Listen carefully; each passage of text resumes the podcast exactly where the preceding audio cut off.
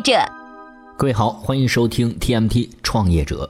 当年雷军说：“只要站上风口，猪也能飞起来。”自从共享单车开始遍布全国各大城市之后，哈，一波以共享为名的生意开始疯狂的蔓延。什么共享充电宝、共享雨伞、共享篮球是纷纷上阵，加入了这场共享经济的狂欢。拿这个共享充电宝来说，仅仅用了十天，共享充电项目就获得了三亿元的融资，四十天融资了十二亿。据说有三十八家基金宣布投资了二十二个共享充电宝项目，这样高效的融资速度的确是让人惊叹。但是让人惊叹的同时，也不禁让人质疑：我租一辆自行车，租个充电宝，用完了就给人家还上，并且我这是付了租金和押金的，这分明就是一项租赁业务，跟共享到底有多大关系呢？其实。从共享单车开始，整座楼就被带歪了。对于摩拜、OFO、小蓝而言，都是非常明显的 B to C 分时租赁的业务模式，早就已经偏离了共享经济的本质，却巧借了共享之名，目的无非是给市场画一个更大的饼，索要更高的估值。这么看来，扎堆的共享项目会是资本吹起的新风口吗？一波又一波的新人加入战场，共享经济到底还能不能玩好呢？今天。TMD 创业者就跟您聊聊这个话题。这刚过完的端午假期，只要外出过的朋友一定会发现，在火车站等等一些公共场所，突然多出了很多个共享充电宝。手机经常性缺电，的确是一件很头疼的事儿。这下好了，临时借个充电宝就可以直接充电，新用户甚至还可以免费。共享充电宝不火，那才奇怪了。而共享充电宝之所以这么快火起来，如果仔细观察的话，你会发现几个有趣的现象。在共享充电宝融资背后的投资人，跟网约车、共享单车其实都是同一波人。这些风口都跟共享概念有关，都需要先疯狂的烧钱，培养用户付费服务习惯，然后依靠资本迅速的抢占市场。但是有一个不容忽视的问题，那就是这一行几乎没有什么壁垒。这场共享经济的风，首先由摩拜 OFO 们刮起来，但问题是，摩拜 OFO 并没有占住流量入口。现在很多新进涌入市场的单车，从微信、支付宝扫一扫都能用车，并不需要非得装 APP，而且无需押金，这就让用户拥有了很多的替代选择。简单来说，万一哪天来个土豪，在某个小城市偷个几万辆单车免费骑，马上你就能够把小黄车和小红车清场赶出去。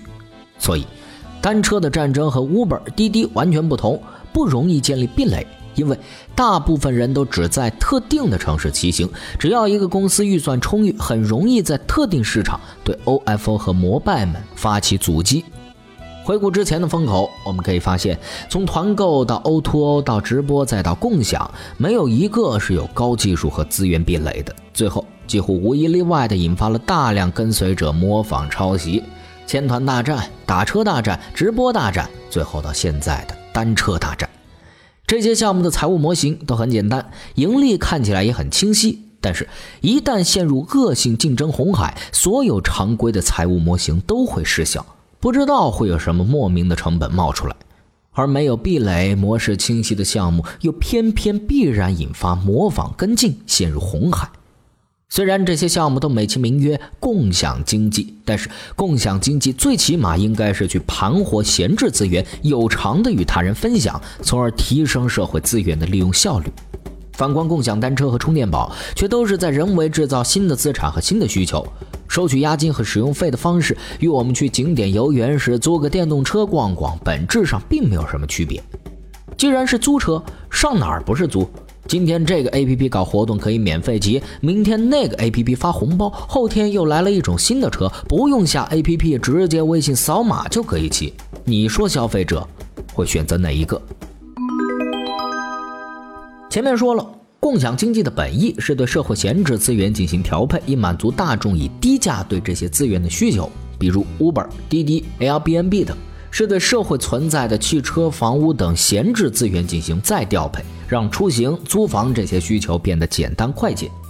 但是，随着共享概念的扩大，共享经济的核心不再只是闲置资源，而是能否通过互联网技术平台的协调，形成活跃的双边市场。随着这种概念的演变，模式也发生了改变。一种就是本身的传统模式——个人分享闲置资源模式，即 C to C 模式。而另外一种就是现在的以共享单车为主流的模式，由平台型公司统一采购相应产品，再通过缴纳押金按时租赁给大众。目前的共享单车、共享充电宝、共享篮球等等都是如此。看似两种模式都是依托于互联网技术平台，但是差别却很大。第一种商业模式能够解决社会闲置资源处置和大众需求痛点两大难题，而第二种商业模式更像是伪共享。因为平台不仅仅是用技术去共享资源，自身也是资源的提供者和主体。由此一来，如果运营良好，姑且是能解决大众的需求；但是如果跑偏了，那就是对社会资源的浪费。想必各位之前在网上都看过不少关于共享单车随地摆放、城市街道上一片乱象的图片和新闻。当你投入了足够多的资源，却没有得到很好的利用时，这对资源本身来说。就是一种浪费，同时也会对社会上的其他资源造成影响。不过，有一点不得不承认，在一定程度上，不论是闲置资源还是平台租赁资源，共享经济在一定程度上确实带来了很多便利。因此说，共享是一个好主意。但好主意并不意味着这是一门好生意。事实上，无论是共享雨伞，还是共享篮球、共享充电宝，目前的前景啊都不明朗。最直接的表现是，大多数的共享产品没有真正的实现盈利，还是处于资本烧钱大战中。今天你发红包，明天我免费骑行，这样的现象仍然存在。在前不久媒体公开报道上，远景资本合伙人陈洪亮就表示，对于充电这样的项目，我希望第一天就朝着盈利的方向去走，并不是让我补贴钱让你充电。充电本来是用户的刚需，如果用户都不愿意付钱来充电，那就说明需求的切入有问题。